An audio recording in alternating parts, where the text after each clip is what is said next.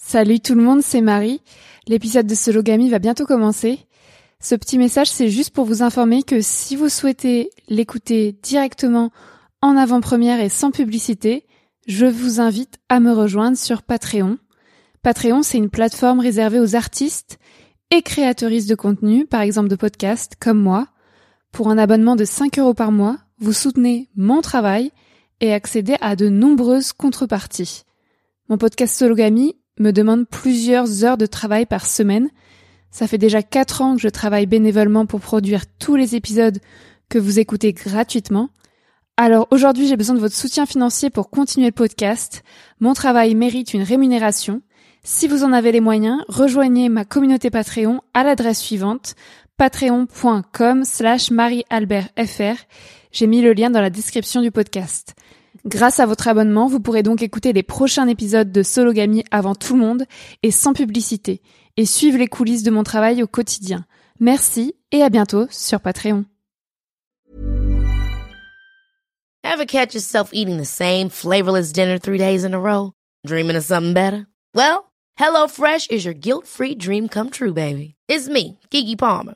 Let's wake up those taste buds with hot, juicy pecan crusted chicken or garlic butter shrimp scampi. Mm. Hello Fresh. Stop dreaming of all the delicious possibilities and dig in at HelloFresh.com. Let's get this dinner party started. Life is full of awesome what ifs and some not so much, like unexpected medical costs. That's why United Healthcare provides Health Protector Guard fixed indemnity insurance plans to supplement your primary plan and help manage out of pocket costs. Learn more at uh1.com. A lot can happen in the next three years. Like a chatbot may be your new best friend. But what won't change? Needing health insurance. United Healthcare Tri Term Medical Plans are available for these changing times. Underwritten by Golden Rule Insurance Company, they offer budget friendly, flexible coverage for people who are in between jobs or missed open enrollment. The plans last nearly three years in some states, with access to a nationwide network of doctors and hospitals. So, for whatever tomorrow brings, United Healthcare Tri Term Medical Plans may be for you. Learn more at uh1.com. Bonjour à tous, bienvenue dans Sologamy, le podcast des célibataires qui n'ont besoin de personne. Je m'appelle Marie-Albert, j'ai 29 ans et en ce moment je suis sur mon Survivor Tour, mon tour de France à pied contre les violences sexistes et sexuelles. Je me trouve actuellement dans les Pyrénées et aujourd'hui je vous enregistre un petit épisode qui s'appelle Je survis aux règles, au pipi et au caca en randonnée. Et autre conseil pour se passer de douche, c'est cadeau. Alors on va commencer par les règles puisque euh, je suis une femme cisgenre, je vais peut-être me définir hein, d'abord comme d'habitude. Euh, je suis aventurière, journaliste et autrice féministe. En ce moment, je suis sur euh, ce Tour de France à pied. Je me trouve sur le GR10 dans les Pyrénées, qui est un sentier de grande randonnée. J'ai marché environ 3600 km depuis Dunkerque, puisque j'ai commencé mon tour de France à pied dans le nord, à la frontière belge en 2020. Et chaque été, je marche, je fais un, bout de mon tour de France à pied. Cet été, je veux marcher environ 1000 km traverser les Pyrénées à pied d'ouest en est. Donc je suis partie de Hendaye au Pays Basque le 1er juillet 2023. Et là, je suis à peu près à la moitié du Survivor, à moitié du, du, GR10, à la moitié du Survivor Tour 2023. J'arrive bientôt à Bagnères de Luchon dans les en Haute-Garonne, je crois, c'est le département, donc en France, et euh, je vais finir le 30 septembre euh, normalement. Euh, je me définis comme une femme cisgenre, pansexuelle, célibataire, française, blanche, jeune, mince, valide et athée. Et euh, j'ai mes règles. Donc je n'ai pas de contraception et je j'ai un flux assez abondant et j'ai mes règles mes menstruations environ tous les 24 jours.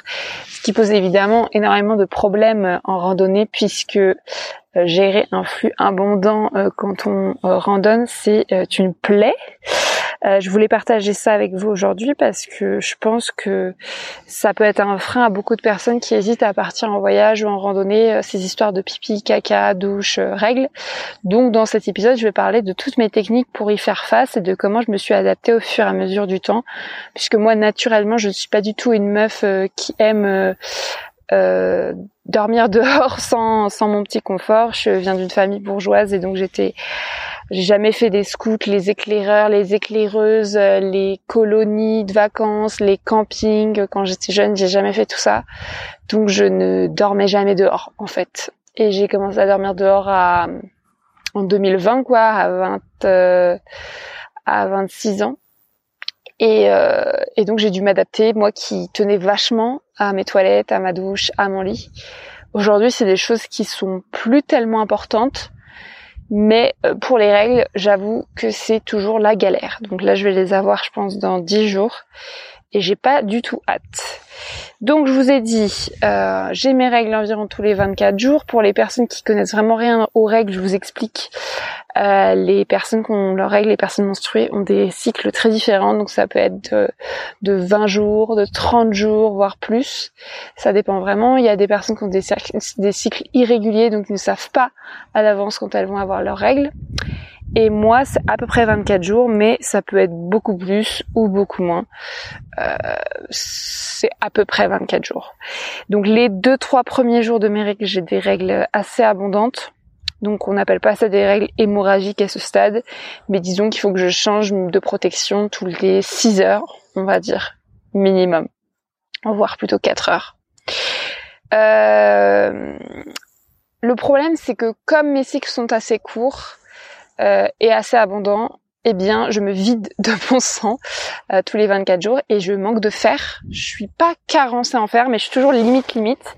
Et quand j'étais ado, j'ai commencé à faire des tests, euh, des analyses sanguines pour savoir si j'étais carencée en fer.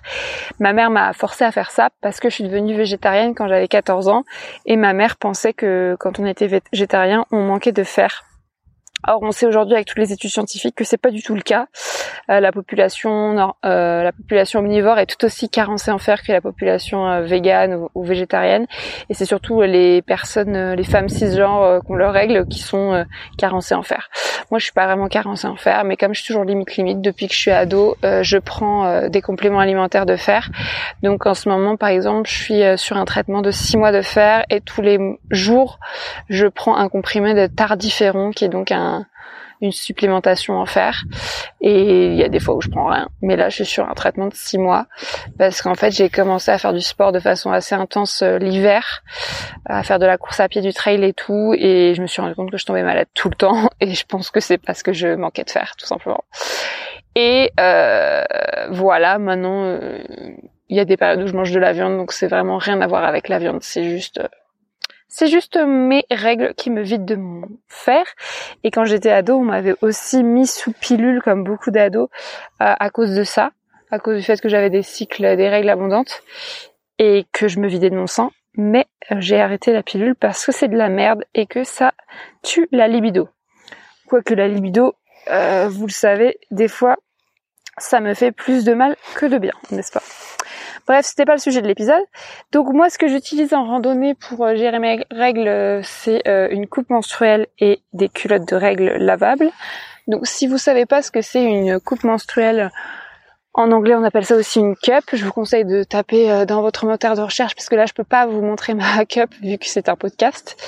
Et le principe de la coupe menstruelle, c'est que c'est en silicone et que ça remplace le tampon, c'est-à-dire qu'on le, on la place dans le, dans le vagin avec les doigts, c'est une, comme une coupe en fait, comme un verre, et euh, c'est mou vu que c'est du silicone et c'est réutilisable plusieurs années.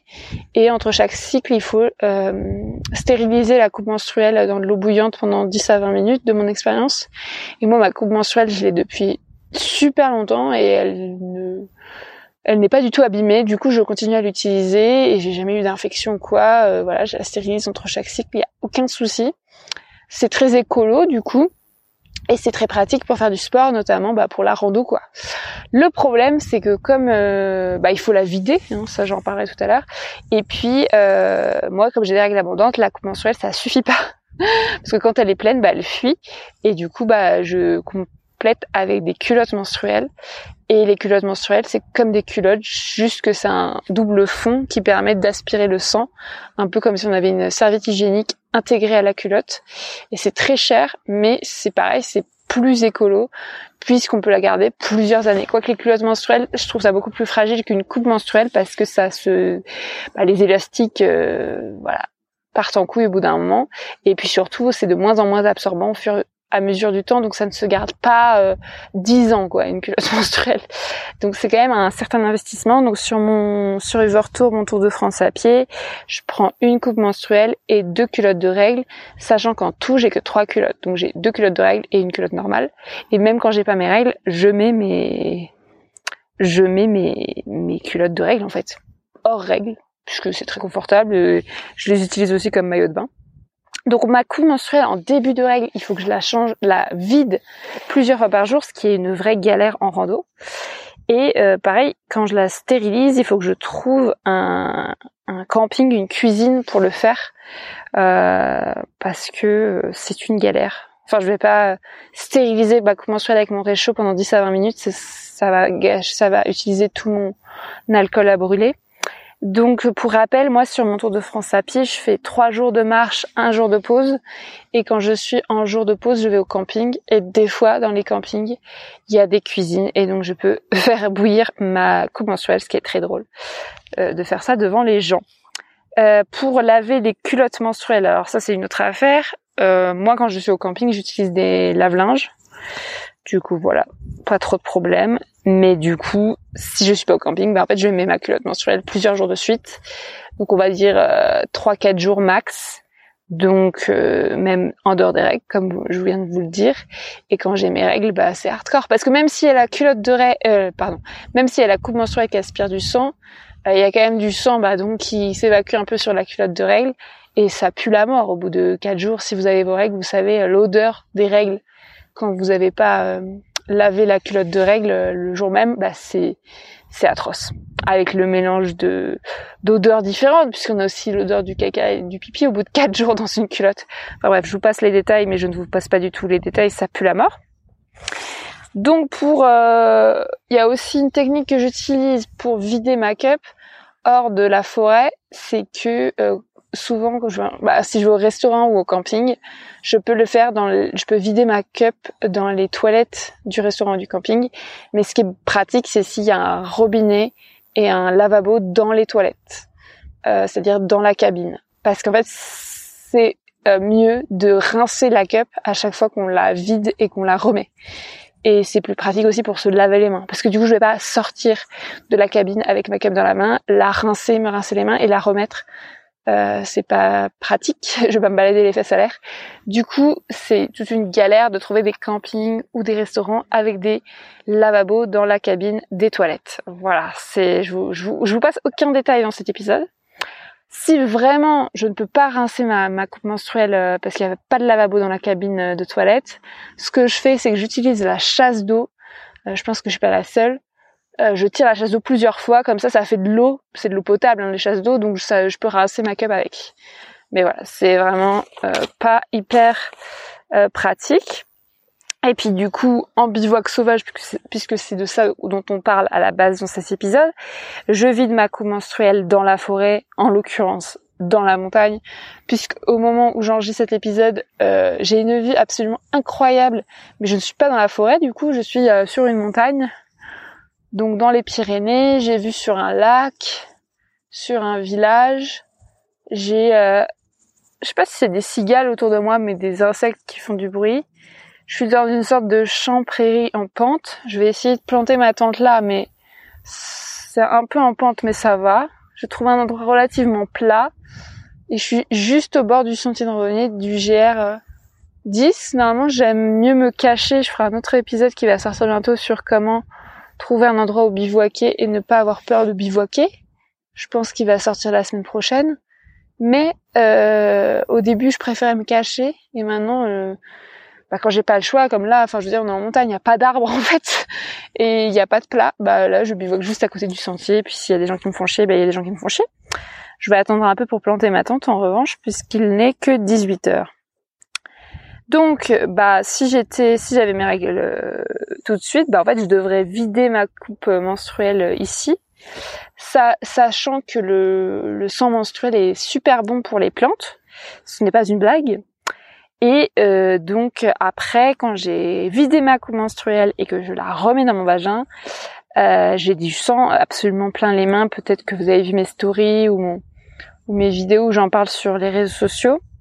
Et je m'essuie avec mon papier toilette. Alors, le papier toilette, c'est toute une affaire, puisque comme vous le savez, dans les supermarchés en général, on vend du papier toilette par euh, rouleau de par par paquet de six rouleaux, ce qui nous intéresse absolument pas en randonnée, en tout cas quand on est seul.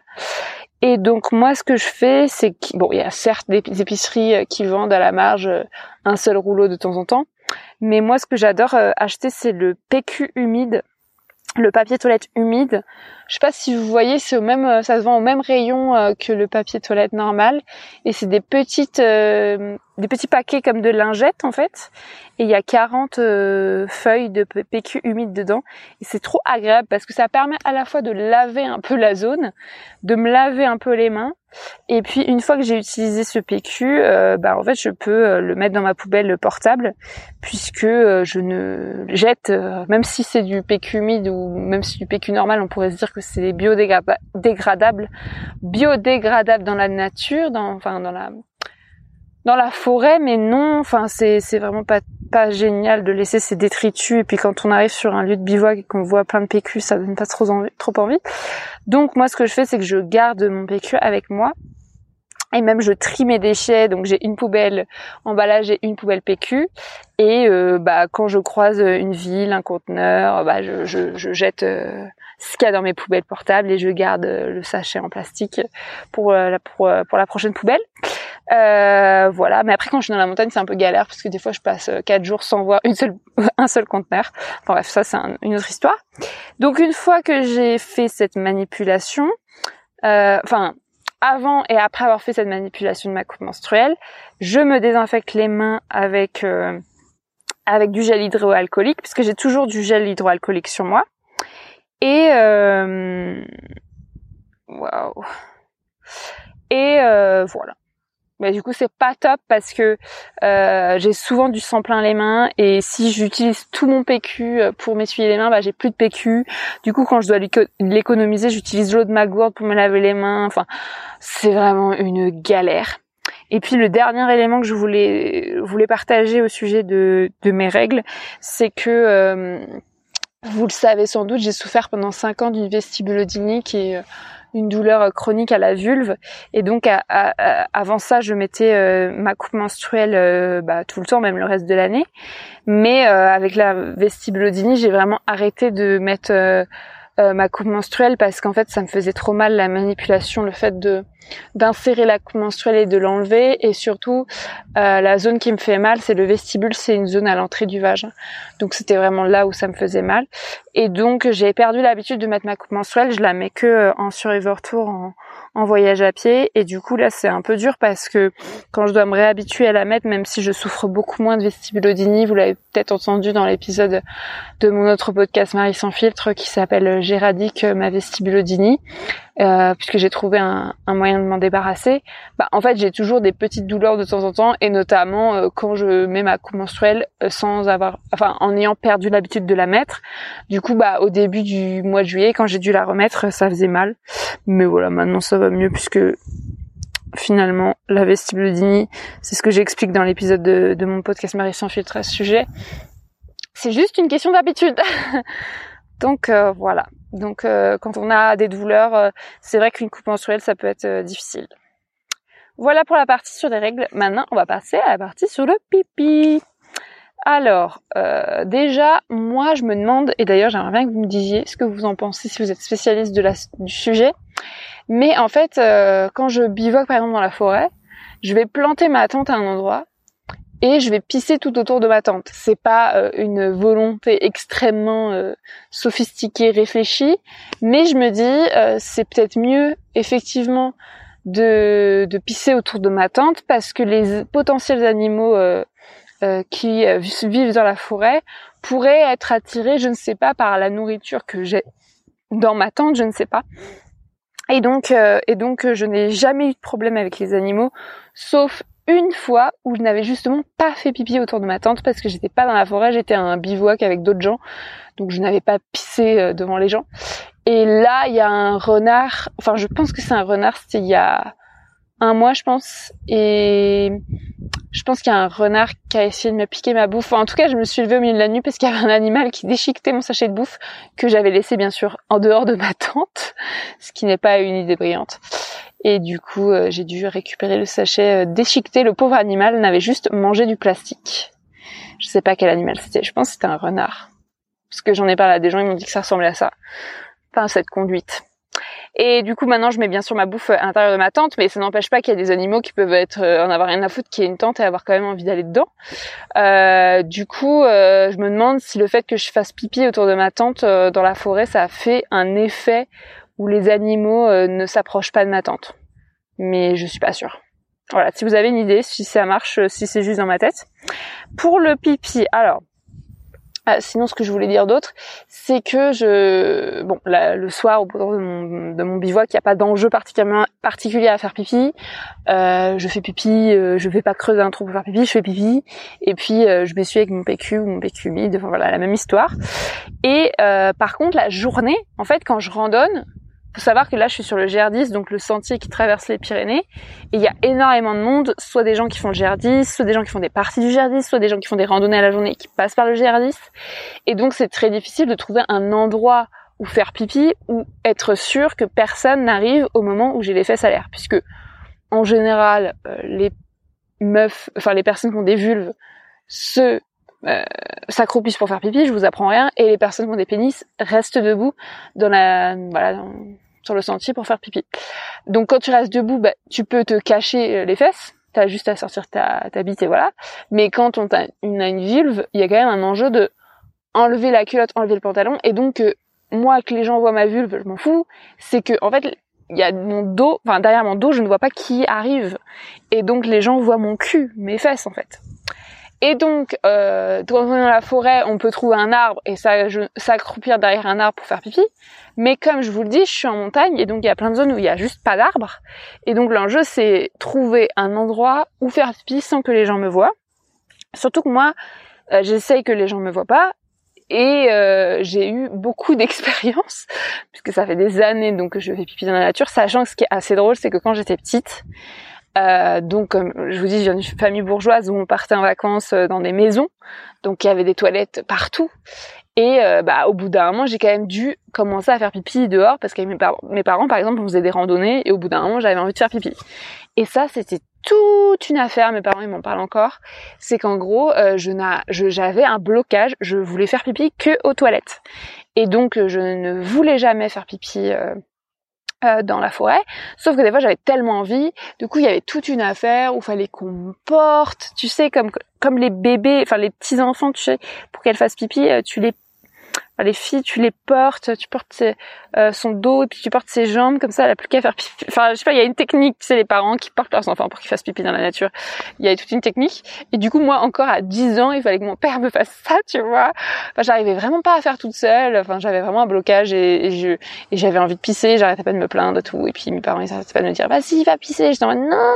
Et même si j'étais complètement cachée, j'arrivais pas, quoi, parce que j'étais trop, euh, trop une citadine, en fait. Et, et donc bon, après les années ont passé et j'ai commencé à randonner et j'ai tout déconstruit. Et surtout maintenant, je préfère pisser dans la nature que pisser dans des toilettes finalement. J'adore ça et j'ai chopé des bons, des bonnes cuisses puisqu'à force de s'accroupir, ça muscle les cuisses. Mais enfin bon, du coup j'ai commencé à prendre un peu trop la confiance à l'inverse. Et donc combien de fois je me suis retrouvée à pisser en plein milieu du sentier sans même m'écarter du sentier, hein, juste en plein milieu du sentier parce que je ne voyais personne devant, je voyais personne derrière et je me disais que c'était ok. Et pile au moment où je commençais à pisser, où je finissais de pisser, bien sûr, il y avait quelqu'un qui arrivait. Ça m'est arrivé il y a pas plus tard qu'il y a six mois, je crois. J'étais en entraînement et c'était en hiver en plus. Et là, j'ai vraiment, il y a des gens qui m'ont vraiment bien bien vu. Putain, on dirait que j'ai une tique, wesh. C'est quoi ça? Non, c'est pas du tout une tique. Euh, voilà, voilà.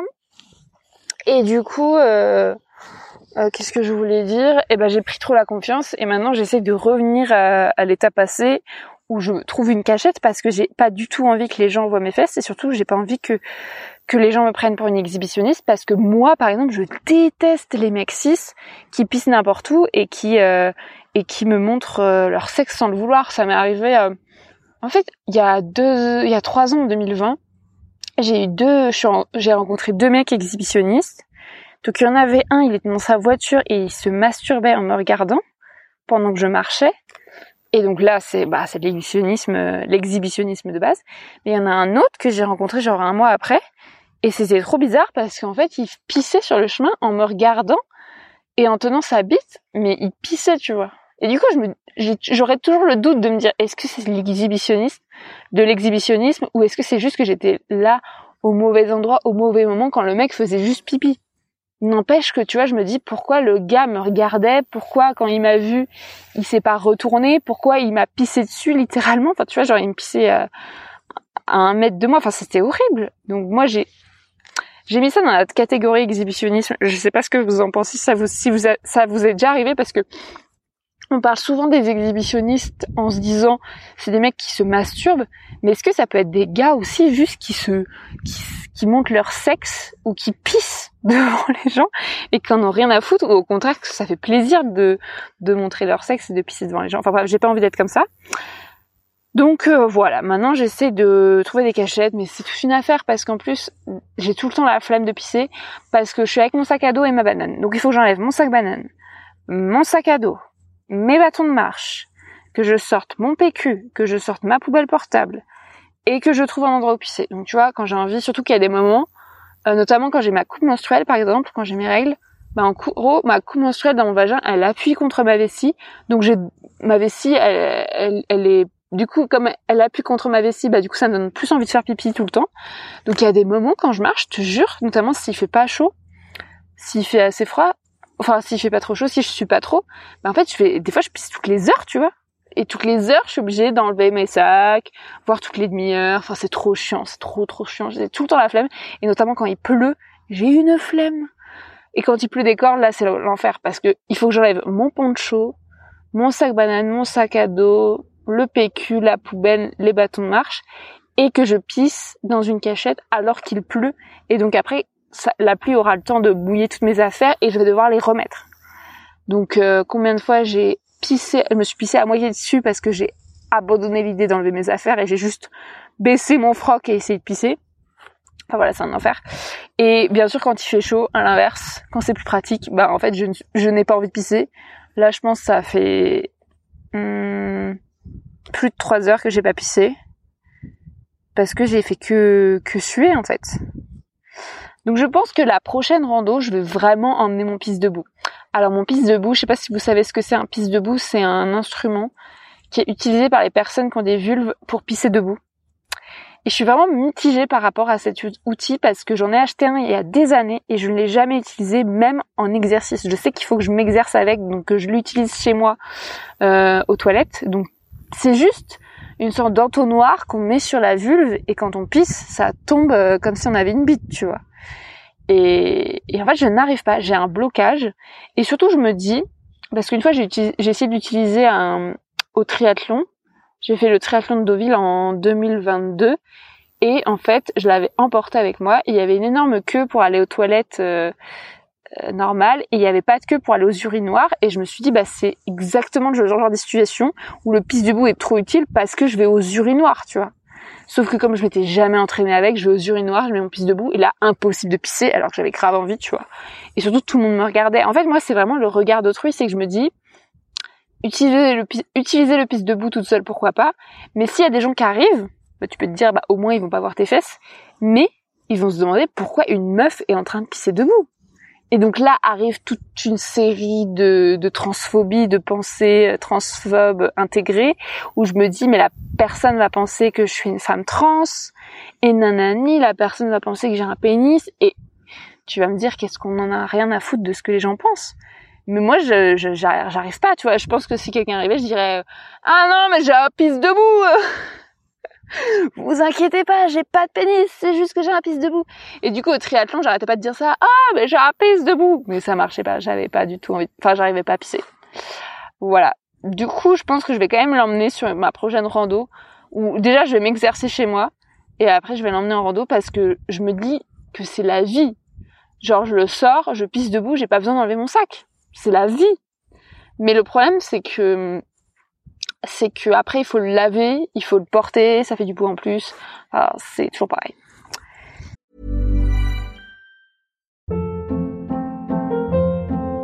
Hold up. What was that? Boring. No flavor. That was as bad as those leftovers you ate all week. Kiki Palmer here, and it's time to say hello to something fresh and guilt-free. Hello Fresh. Jazz up dinner with pecan-crusted chicken or garlic butter shrimp scampi. Now that's music to my mouth. Hello Fresh. Let's get this dinner party started. Discover all the delicious possibilities at hellofresh.com.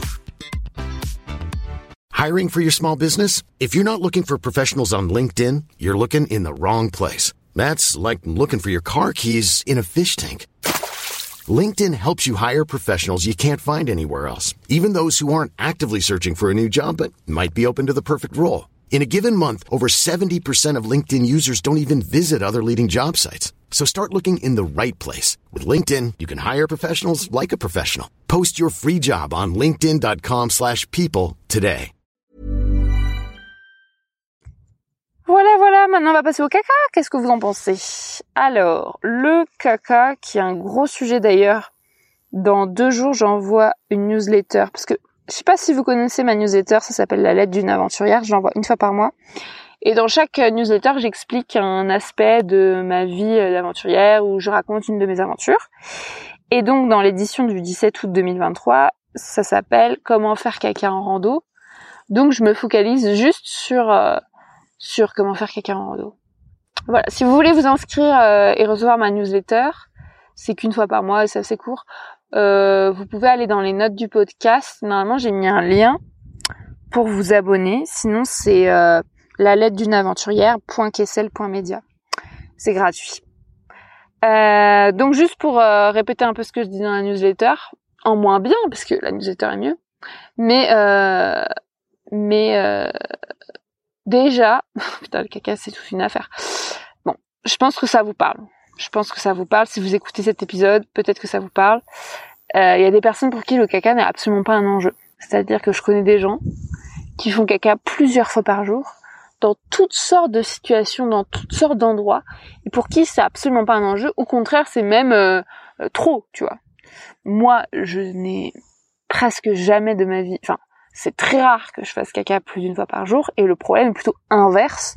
C'est-à-dire que j'essaie de faire caca une fois par jour, mais euh, depuis que je suis euh, autant aussi longtemps que je me rappelle, j'ai toujours été constipée. Et quand je dis constipée, c'est que j'ai jamais eu mal au ventre. Jamais, je me suis jamais, enfin c'est très rare que je me sente euh, vraiment en mode euh, j'arrive pas à faire caca, il faut que je fasse caca, ça fait cinq jours, j'ai mal au ventre, pas du tout. Mais il peut m'arriver effectivement de passer des jours et des jours sans faire caca et ne pas arriver à faire caca et ne pas avoir mal au ventre.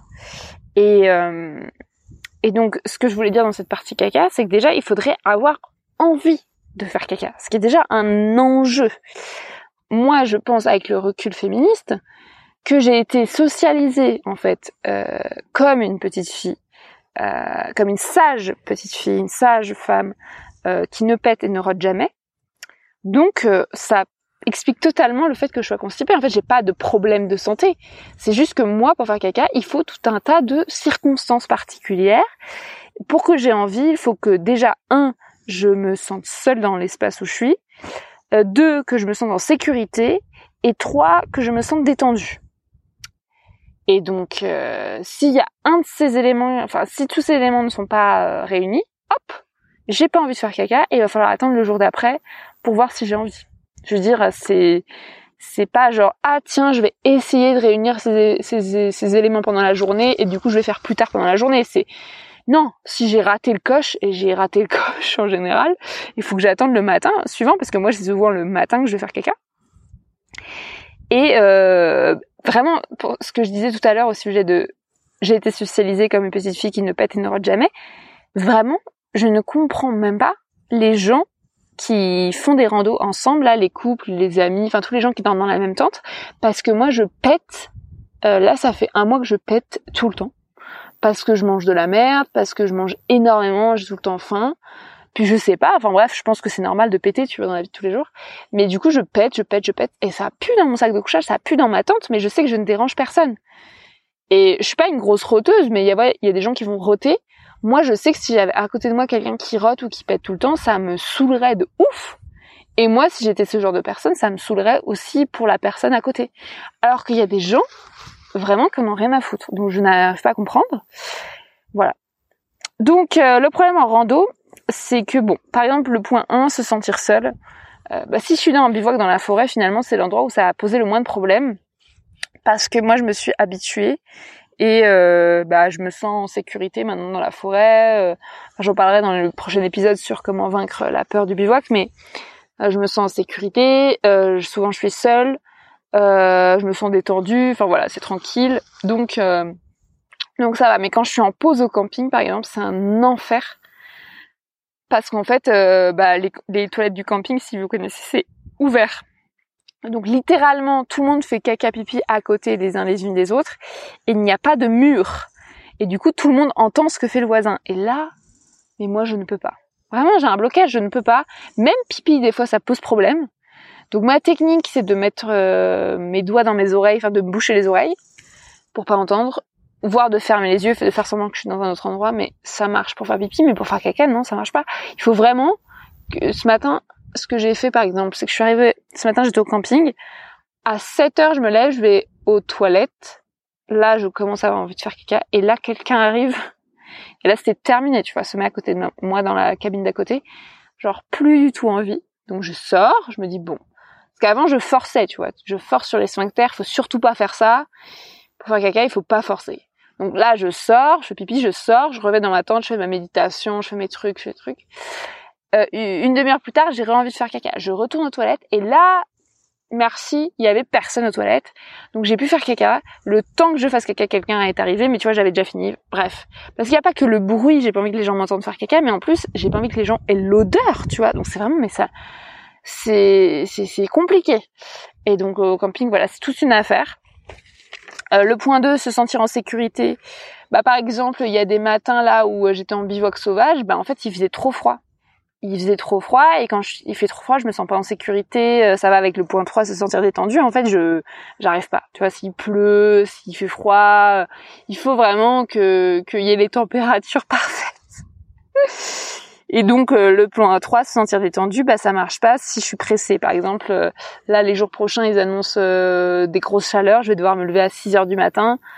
Bah si je dois me lever tôt et partir tôt et ranger ma tente tôt, bah je sais que je vais possiblement pas être détendu et donc jamais faire, faire caca euh, à 6 heures du matin, tu vois.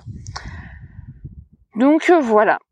C'est très compliqué. Après, bon, comme je vous dis, si je fais pas tous les jours, c'est pas un drame. Moi, je, je me force, j'essaye de faire tous les jours parce que je sais, euh, d'après ce que j'ai glané comme information autour de moi, que c'est la normalité et que c'est bon pour la santé. Mais moi, vraiment, si je fais pas tous les jours, ça me pose pas de problème de santé et je me sens pas mal. J'ai pas mal au ventre. C'est juste que je culpabilise. Je me dis, ah, c'est pas normal. Et notamment, si vous avez lu mon livre La puissance, qui est le récit féministe de mon tour du globe en cargo, je raconte euh, un épisode dedans. Euh, j'étais en Chine, j'étais en, en escale en Chine pendant pendant deux semaines. Et à un moment, j'ai passé genre bien dix jours dans une auberge de jeunesse où il y avait des toilettes à la turque. Donc, si vous connaissez pas les toilettes à la turque, c'est les toilettes où il n'y a pas de cuvette, ça? Il n'y a pas de cuvette où tu fais dans un trou. Et en Chine, il y a beaucoup ça. Et en fait, j'ai, c'était en plus une auberge de jeunesse où il faisait froid, où ils n'avaient pas allumé le chauffage. Et on était en plein hiver. Et donc en fait, je n'ai pas fait caca pendant des jours et des jours parce que déjà je me sentais pas en sécurité au niveau de la température. J'étais dans un lieu où j'étais pas seule puisque tout le monde faisait pipi caca les uns à côté des autres dans des cabines pareilles.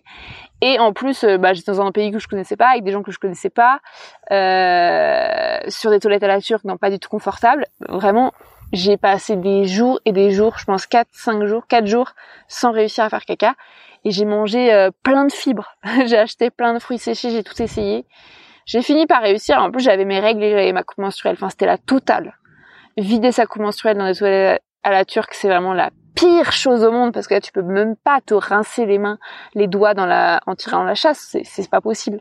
Enfin, bref, c'était ignoble. Voilà, cet épisode est sans filtre comme d'habitude. Alors maintenant la technique pour faire caca parce que bon, euh, l'enjeu aussi en randonnée c'est qu'il faut ne pas polluer ou le moins possible.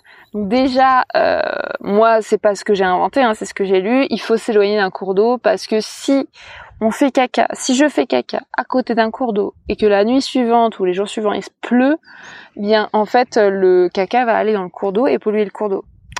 Donc c'est pas utile. Et puis il faut mieux creuser un trou. Donc je m'éloigne d'un cours d'eau, je creuse un trou. Donc le mieux c'est d'avoir une pelle à caca, ce que certaines personnes ont en randonnée, mais j'avoue que je n'ai pas investi et que ça pèse encore son poids. Donc moi je creuse un trou euh, bah, donc le matin quand j'ai envie.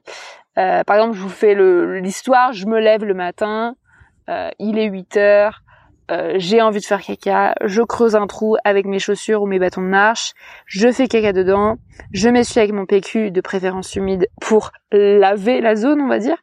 Je mets le PQ humide dans ma poêle portable, je euh, referme le trou avec mes chaussures et voilà. Et donc ça, le loin d'un cours d'eau pour éviter de polluer. Voilà.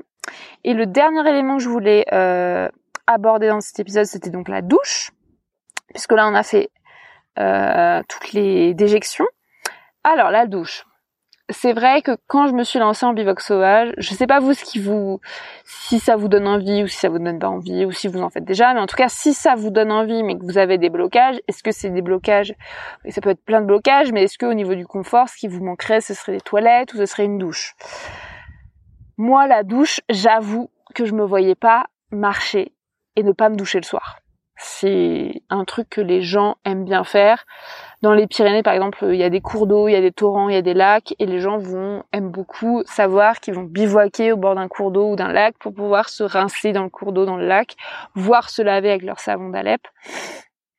Moi, quand j'ai commencé à Dunkerque, c'était pas du tout le plan. C'est-à-dire que je savais que j'allais a priori pas me laver. Et donc ça, ça a été assez difficile parce que bon, le caca, le pipi, euh, ça je pense que j'étais déjà formée étant, donné que j'avais fait le chemin de Compostelle. Mais une autre étape, c'était de me dire ce soir je ne vais pas me doucher et je vais me mettre en pyjama avec ma sueur.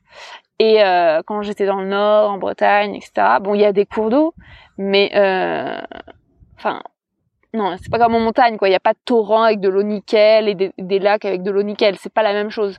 Et on peut se baigner dans la mer, mais ça n'enlève pas le sel, ça en rajoute. Donc, euh, c'est, moi je dirais, tout est une question d'apprentissage, d'habitude. Euh, faut y aller à votre rythme. Euh, moi, euh, ce que je fais, c'est que je fais donc trois jours de marche, un jour de pause. Aujourd'hui, hein, au début de mon Survivor Tour, c'était pas du tout le cas, je vais en parler après.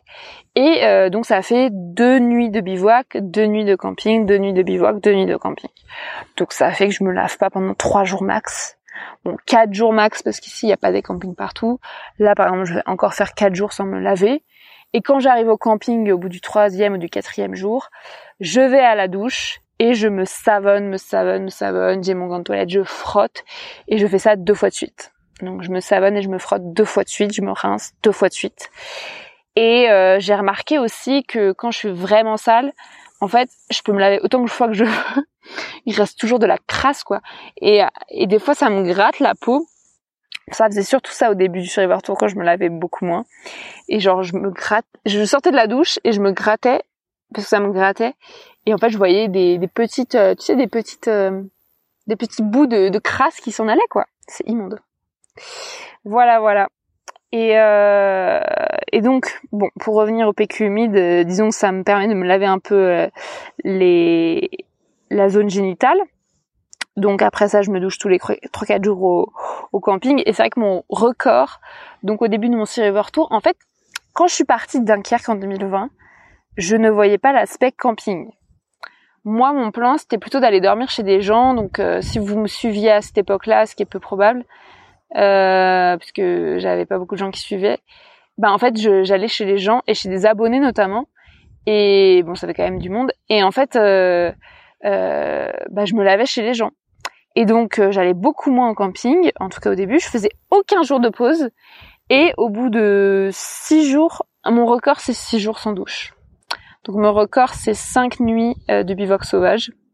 Donc ouais voilà, du lundi au samedi, je me suis pas lavée. Et donc après je, suis allée chez quelqu'un. Ah ça c'était hardcore. Mais depuis euh, en fait comme je faisais pas de pause, j'étais éclatée. Et euh, en 2020, j'ai marché d'une traite de de Dunkerque à Honfleur. Honfleur c'est en dessous du Havre et j'ai je suis arrivée en fait je suis arrivée au Havre et ça faisait un mois que je marchais non-stop, sans pause. Et j'étais tellement éclatée que je m'endormais en marchant. Mais vraiment, je, fermais les yeux et je m'endormais en marchant. Et là, je me suis dit, stop. Je suis allée au camping à Honfleur. J'ai passé, je crois, quatre nuits, donc trois jours. Et j'ai fait que dormir. Je vous jure, j'ai fait que dormir et manger.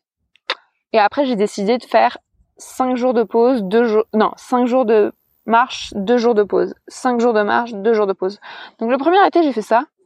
Et le deuxième été en 2021, je suis repartie sur mon rythme 5 jours de marche, 2 jours de pause. Donc ça faisait quand même, euh, bah, à chaque fois ça faisait quand même 5 jours sans douche et 4 nuits de bivouac sauvage, qui est quand même beaucoup. Donc c'est là où j'avais de la crasse. Et en fait, le deuxième été, euh, j'étais fatiguée dès le début et ce rythme ne me convenait plus. Du coup, je suis passée à 3 jours de marche, un jour de pause, 3 jours de marche, un jour de pause, qui est maintenant mon rythme optimal. C'est-à-dire que je sais quand je fais 3 jours de marche, un jour de pause, que euh, je ne vais pas être fatiguée.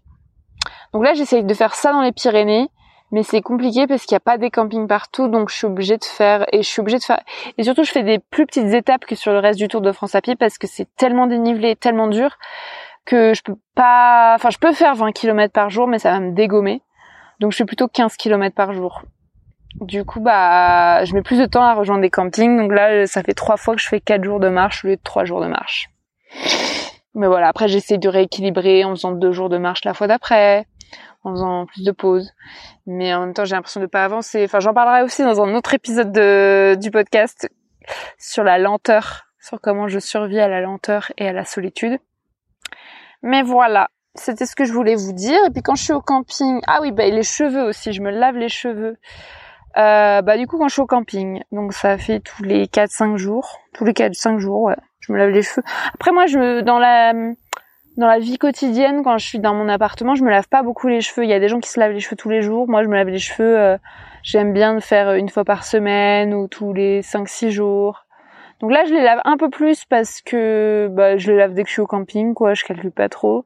Et puis j'ai ma casquette sur la tête toute la journée, puis c'est, enfin voilà, se salissent quand même assez vite. Et pour les vêtements, bah, je les lave au lave-linge dès que je suis au camping. Donc là encore, la plupart des randonneurs randonneuses lavent leur linge vraiment à l'arrache dans des lacs, dans des cours d'eau ou au camping à la main. Et moi, vraiment, je, c'est tout luxe. Vu que je fais des pauses d'un jour au camping, ce que la plupart des gens ne font pas, bah en fait, moi, j'arrive, je pose ma tente, je dors, et puis le lendemain, je m'occupe de mon linge, je paye 4 euh, euros pour faire une machine, tous les campings me donnent de la lessive, et après j'étends mon linge sur leur fil à linge, et en, en 3 heures c'est étorché. Et puis surtout, laver le linge à la main, ça ne nettoie pas. C'est-à-dire que bien sûr, de temps en temps, je le fais s'il y a un camping qui a pas de qui a pas de lave-linge, par exemple. Mais euh, l'odeur, elle reste. C'est-à-dire que moi, je pue tellement la sueur que quand je fais les cycles courts au, lave-linge, ça, sort et ça pue encore la sueur, mon, t-shirt. Bien la main, c'est pire. Donc euh, ça n'enlève pas toute la crasse non plus. Donc euh, le mieux c'est les, c'est les, ils ont il y a des campings qui ont des lave-linges vraiment grave efficaces par contre. Ça c'est trop bien. Ça dure genre une heure et c'est nickel.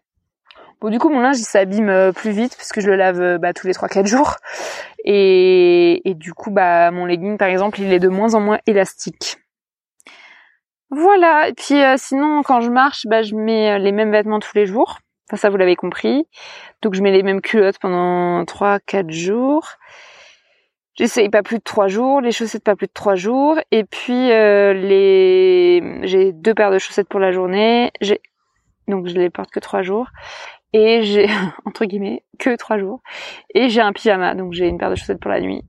Et donc je mets les mêmes tenues tous les jours. Je mets le même t-shirt tous les jours le même legging tous les jours. Et je mets le même pyjama donc le même euh, legging et le même t-shirt de nuit euh, tous les jours. Toutes les nuits pardon. Et vu que je les lave tous les trois quatre jours ça va en fait.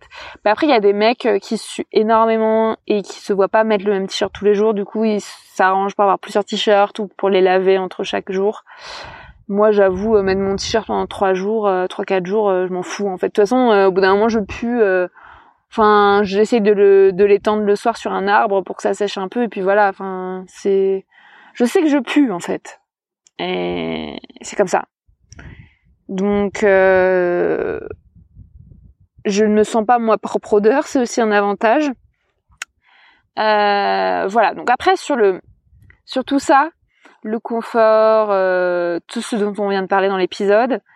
Euh, ça, c'est ma version des choses. Je pense que même si je suis une voilà une bourgeoise qui est dans un dans un confort absolu avec des douches, des baignoires, machin, des des, des, des euh, je me lavais tous les jours, tous les jours je changeais de, de, de culottes, de chaussettes, enfin ce que je continue à faire hein, au quotidien euh, quand je suis pas en aventure. Euh, voilà, je suis quelqu'un, je me lave plus tous les jours, j'avoue. Je me lave quand je suis chez moi, j'essaie de me laver tous les deux trois jours selon si je fais du sport ou pas parce que de toute façon c'est pas bon pour la peau de se laver tous les jours. Comme je vous le dis, je me lave pas beaucoup les cheveux. Moi je suis pas une meuf par exemple, euh, je suis pas du tout à mettre des crèmes, à, à me maquiller, euh, à, à, mettre des masques, à faire des après shampoings, à mettre du démêlant. Euh, euh, j'ai pas de couleur. Enfin en fait le truc c'est que en rando je suis quand même avantagée. Maintenant j'ai les cheveux longs, c'est un enfer. Mais quand j'ai commencé le Survivor Tour, bah en fait j'avais les cheveux courts. Donc je n'avais même pas besoin de me laver les cheveux. Enfin, je pense que même si voilà j'ai grandi dans ce cadre bourgeois, euh, je suis pas très attachée en fait à, l'apparence. Et euh, moi les vêtements c'est pas du tout un truc important pour moi. Je m'habille à peu près toujours la même chose, de la même façon. Bien sûr, quand ça fait trois mois que je marche et que je mets la même tenue et que je me dis que le reste dans le reste de la France, les gens mettent des jupes, des shorts, enfin plein de tenues d'été euh, et que je reviens chez moi, que j'ai vu que j'ai pas porter une robe de tout l'été, ça me saoule parce que j'ai porté un vieux legging. Donc bien sûr, des fois ça me saoule de d'être habillée tous les jours pareil et de puer, de ressembler à rien. Mais euh, dans le fond, je me trouve hyper stylée et hyper belle et, euh, et j'ai pris un legging qui me plaisait. Et voilà j'ai pas acheté euh, les, les, les, vêtements de, de Decathlon là euh, Fort Class euh, que tout le monde a là les, les, les pantalons informes de randonnée qui sont certes imperméables peut-être ou très pratiques mais que je trouve dégueulasses. Du coup moi j'ai pris une tenue de rando qui me plaît et ce qui fait que quand je randonne, je me trouve sexy. Ce qui est bizarre, hein, parce que j'ai des chaussures de rando euh, qui sont pas hyper belles, j'ai un sac de rando qui est immonde, mais ma tenue en soi, je la trouve euh, sexy, quoi. Et je me trouve belle et je me trouve classe et je suis tout en noir et moi le noir c'est ma couleur, quoi. Et et donc voilà, je pense que c'est pas maintenant c'est plus tellement dur tout cet aspect euh, hygiène et confort. Par contre, je voulais finir l'épisode sur un aspect sur lequel j'ai un énorme blocage, c'est les douches au camping. C'est la première année que ça me fait ça, mais ça vient des années précédentes. J'ai la phobie des douches du camping, c'est-à-dire qu'en fait, je vraiment, ça me dégoûte. Et euh, je préfère limite ne pas me laver ou me laver dans une rivière euh, gelée que, euh, aller aux douches du camping. Et du coup, quand j'arrive au camping, on pourrait penser que je me jette sur la douche en mode trop bien, j'ai pris une douche, c'est génial. Mais non, c'est un enfer. Et les gens me disent ça, me disent ah trop bien, t'es au camping, tu tu, tu vas prendre ta douche, tu vas passer un grave bon moment. Et je suis en mode mais pardon, le, moment de la douche au camping, c'est le pire moment du camping quoi. Alors avant, mon problème c'était plutôt la température des, de l'eau dans les douches du camping parce que moi au quotidien j'ai l'habitude de me laver avec une eau genre à 40 degrés. Vraiment j'adore l'eau brûlante. Et donc euh, bah, si par exemple il fait froid et que tu arrives au camping, tu eu froid toute la journée et là tu prends une douche et l'eau elle est à 30 degrés. Enfin il y a des campings, vous savez euh, si, vous, si vous avez une expérience en camping, il y a des campings où l'eau n'est clairement pas chaude. Alors s'il fait 35 dehors, tu t'en fous, mais si t'as eu froid, c'est un enfer. Et surtout les campings, bah, les, douches elles sont pas, enfin je veux dire les, les cabines de douche elles sont pas chauffées, donc t'es au cas de vent, enfin c'est c'est ouvert, donc c'est un peu chiant. Donc ça avant c'était plutôt ça qui me plutôt ça qui me posait problème, mais maintenant vraiment le problème c'est euh, la en fait la saleté, c'est-à-dire que quand j'arrive dans les douches du camping, 80% du temps, bah il y a des gens qui ont pris une douche avant moi et donc qui ont laissé leurs cheveux, leurs poils et toutes sortes de choses non identifiées et le pire, mais là vous allez vomir en entendant ça, enfin en tout cas moi quand je parle de ça j'ai envie de vomir, c'est les pansements. C'est-à-dire que les gens laissent leurs pansements usagés et mouillés dans les douches. Alors c'est rare, hein, je dis pas que c'est à chaque fois ça, mais euh, notamment les campings ça va parce que les campings en général il y a quand même un certain euh, euh, les gens sont quand même assez propres et puis les gens qui, nettoient les, les, douches du camping ils passent souvent et tout en général les douches du camping euh, c'est pas non plus immonde. Il y a toujours des cheveux, des, des, poils et tout. Mais le pire, c'est les refuges. les refuges en montagne, là, c'est un peu moins propre. Et surtout, si t'arrives et que tu prends la douche après que 40 personnes aient pris sa douche, là, c'est terminé. C'est-à-dire que personne n'a lavé la douche entre temps. Il n'y a pas de, de raclette pour racler la douche. La douche n'est pas fabriquée de telle façon à ce que ce soit facile de nettoyer. Et t'as un vieux rideau de douche moisi. Voilà. Et en fait, j'ai une expérience en tête où je suis arrivée dans la douche du, du refuge. Là, j'ai envie de vomir rien que de raconter cette histoire. Donc voilà, il y avait 40 personnes qui avaient pris leur douche avant moi. Il y avait presque plus d'eau chaude, mais je crois que j'en ai eu encore un peu. Et en fait, il y avait cinq pansements dans la douche, abandonnés. Et je te parle pas des petits pansements microscopiques, quoi que ça, ça me dégoûte aussi. Je te parle des gros pansements à ampoule, là, des compides qui ont bien servi pendant cinq jours, qui sont dégueulasses et qui sont mouillés et qui sont abandonnés derrière le rideau de douche moisi. Oui, je te parle de ça. Et moi, ça me dégoûte mais je les ai pris dans ma main. Il y en avait cinq, je te jure, il y avait cinq pansements. Je les ai pris dans ma main et je les ai mis dans la poubelle qui était environ à un mètre. Donc la personne avait juste à tendre la main et à la mettre dans la poubelle, mais bien sûr elle ne l'a pas faite, c'est moi qui l'ai faite. Et donc euh, ça m'a, ça me dégoûte. Ça me dégoûte et au point que maintenant je vais dans les douches du camping et même quand c'est pas trop sale en fait, je fais des crises d'angoisse et à la, donc je prends ma douche le plus vite possible et je sais de, de pas regarder les parois, de, de, de vraiment de pas toucher ce qu'il y a autour de moi ou de laver autant possible avant d'arriver dans la douche avec la raclette. Et euh, bah, à la fin, c'est mes propres poils et mes propres cheveux qui sont dans la douche et ça me dégoûte quand même. Et surtout, dès que je commence à m'essuyer, tu sais, j'ai une serviette microfibre Décathlon là et c'est un enfer. Tu vois ça, mais je mets 20 minutes à me sécher, c'est trop chiant. Et euh, parce que moi j'ai un grand corps quoi, sans parler des cheveux quand ils sont mouillés. Et là, je me mets à avoir des démangeaisons sur les jambes. Je sais pas si c'est à cause de la crasse ou, ou de, du, de la crise d'angoisse, mais ça fait depuis un mois qu'à chaque fois que je vais au camping et je prends ma douche, je sors de la douche et au moment où je me sèche, j'ai des démangeaisons sur les jambes. Et la seule façon d'arrêter la démangeaison, c'est de sortir de la douche, de mettre mon pyjama, de sortir de la douche et d'aller le plus, loin possible de la douche. Et je pense que c'est vraiment des crises d'angoisse, quoi. C'est que vraiment, ça me dégoûte et, euh, et là, euh, cette nuit, j'étais dans un camping super propre. Mais tu vois, ça m'a quand même fait le coup de la démangeaison, alors que je me suis frottée plein de fois, que j'avais plus de crasse. Enfin, tu sais, c'est trop bizarre. Trop bizarre. Donc il y a des gens qui vont te dire leur blocage au camping, c'est les toilettes du camping, c'est faire caca au camping. moi, c'est un peu tout, hein. Mais les douches du camping, euh, ou des refuges là. parce que le pire, c'est qu'au début du GR10, je payais des refuges pour bivouaquer devant le refuge. Et l'avantage de payer le refuge pour bivouaquer à côté, c'est que j'avais accès aux douches du refuge.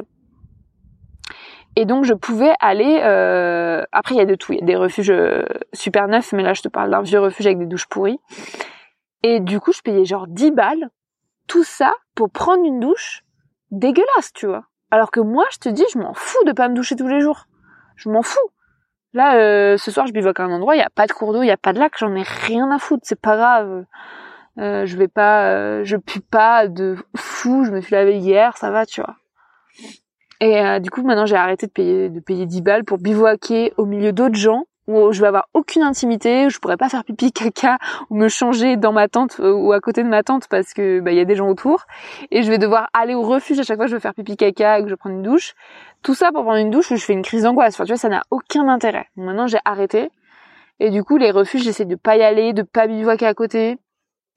Mais bon, des fois c'est très pratique quoi, parce que c'est des endroits où il y a de l'eau, où il y a de la nourriture, où il y a les gens. Euh, à côté des lacs, souvent il y a des refuges et c'est toujours intéressant de se baigner dans le lac quand même.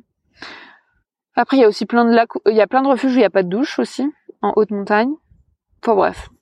Tout ça pour dire que cet épisode, que je pensais vraiment court, a duré genre une heure, je pense. Merci beaucoup pour votre écoute. Ah, j'ai hâte d'avoir vos retours sur cet épisode. Est-ce que vous avez des techniques pour euh, faire caca, pipi, euh, vous laver, laver vos vêtements, laver vos cheveux, euh, avoir vos règles, gérer vos règles en rando ou en voyage ou dans la nature Ça m'intéresse de fou. Et puis vous pouvez m'écrire mon, mon, pseudo sur les réseaux, c'est Marie Albert FR. Et puis sinon, je vous invite à partager cet épisode euh, avec les gens euh, qui pourraient être intéressés si vous pensez qu'il était utile. Et puis euh, au niveau du Survivor Tour, bah, je continue à marcher, tout va bien, je survis. Et puis et puis et puis je ferai d'autres épisodes puisque puisque c'est très cool et que j'ai mon équipement pour enregistrer des épisodes qui a l'air de bien marcher. Euh, le dernier épisode euh, qui s'appelait Je survis aux hommes randonneurs a super bien marché. Donc je suis super contente.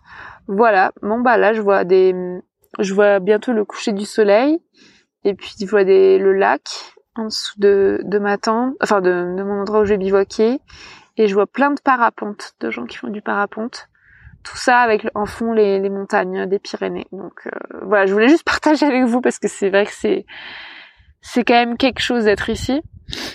Je vais dîner, euh, je vais pique-niquer parce qu'il fait assez chaud.